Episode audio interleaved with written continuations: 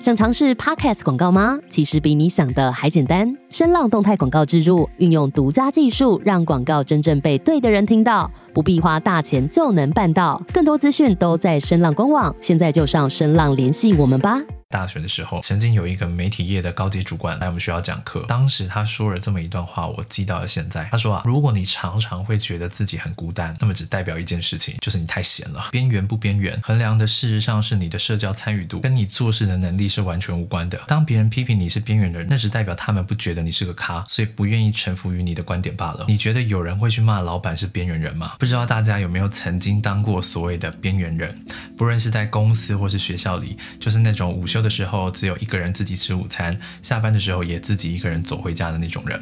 如果有人曾经拿这个词来数落你，那么我相信大部分人的反应都会感到很难过，觉得自己好像遭受到群体的排挤，又或者感觉跟同事脱节。坦白说，我从学生时代就致力于要当一个边缘人，因为我认为这是优秀的人的生活常态。为什么这么说呢？你可以想一想一个状况：假设今天公司的某位同仁在办公室里大声嚷嚷说，下班之后要一起去酒吧里小酌的人，请举手。接着你看着公司里头有九成以上的人都举手表示愿意参加，那么又假设在你下班之后跟客户还有一个重要的会要开的情况下，你会拒绝同事的邀约去处理工作，还是你会因为担心自己被孤立，所以决定发讯息给客户问问看会议能不能改天进行，然后选择跟同事们一起去酒吧呢？我相信大部分的人会是选择后者，原因是因为受到羊群效应的影响。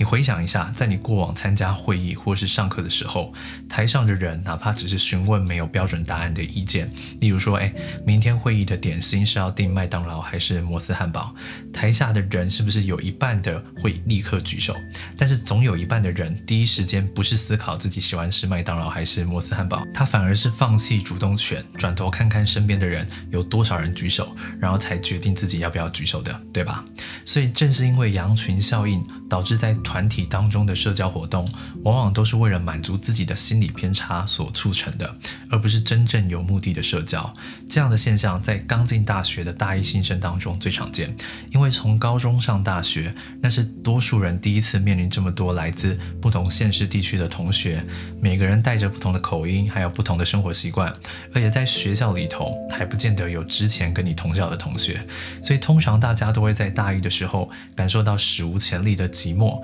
这也是为什么大家之所以积极参加校内活动的原因，大多是基于担心与这个群体脱节，被认为不合群，所以常常舍弃重要的事情，只为了去迎合群体，结果换来的是参加一堆无意义或是自己不感兴趣的活动。也正是因为意识到这样的现象，所以我从学生时代就开始致力于当一个边缘人。不过我们仔细想一想哦，什么是边缘人？就是他的行为模式和思想有别于大部分的人吧。而这样的特征，岂不是在那些相对有成就的主管、老板阶层的人身上，也时常可以看见的吗？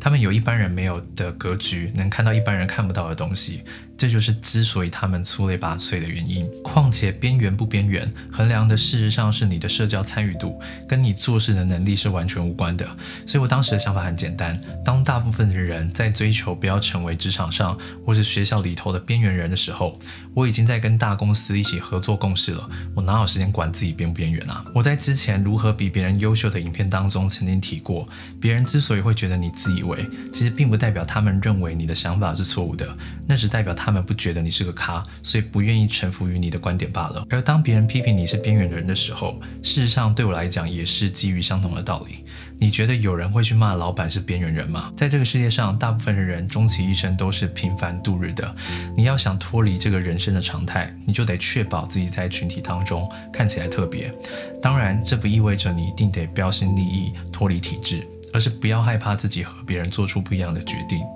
如果你认同这样的说法，那么未来你身边的朋友因为你忙于工作无法出席酒肉场合，而觉得你就是一个不看重朋友、不给面子的人，那么这种支持你玩乐而不支持你工作的朋友，坦白说不要也罢，因为他们很有可能会是你未来实践理想的拖油瓶。我现在大部分的时间也都是一个人独处，那些认识很多年的好朋友，一年当中可能也就是彼此的生日才有机会碰面而已。不过这对我们来说已经习以为常了。因为我们都清楚彼此不是闲着，有一堆工作要忙，所以我认为啊，这本来就是有理想抱负的人的生活常态。或许可以这么说：假设你想要成为一个受人器重或是鹤立鸡群的人，你就得先习惯边缘人的生活。又或者这么说。推掉那些没有实际效益的社交，让自己成为一个边缘人。不过说到这里，还是有一些感慨啦。毕竟人类本来就是群居动物，社交是人类与生俱来的需求。之前有听过一个研究，这个研究在探讨人类在发呆的时候，脑子里通常都在想些什么。总之，后来有神经学家们发现，当人类静下来的时候，常常会去思考自己在社会当中处在什么样的地位，以及和他人处在什么样的关系里。事实上，你也可以想一想。你昨天下班之后，在开车、搭捷运或是走在回家的路上，你的脑子大部分的时间都在想些什么？很有可能在回家的路上，你会想起你的前女友啊、前男友，因为你们曾经一起走过这一条路之类的。虽然对于我们这种人来说，成就感足以弥补部分的孤独感，不过一个人吃饭、一个人上下班，这种独来独往的生活，还是难免会让人。觉得不大习惯，但是每当有这样的孤独感产生，我都会想起在大学的时候，曾经有一个媒体业的高级主管来我们学校讲课，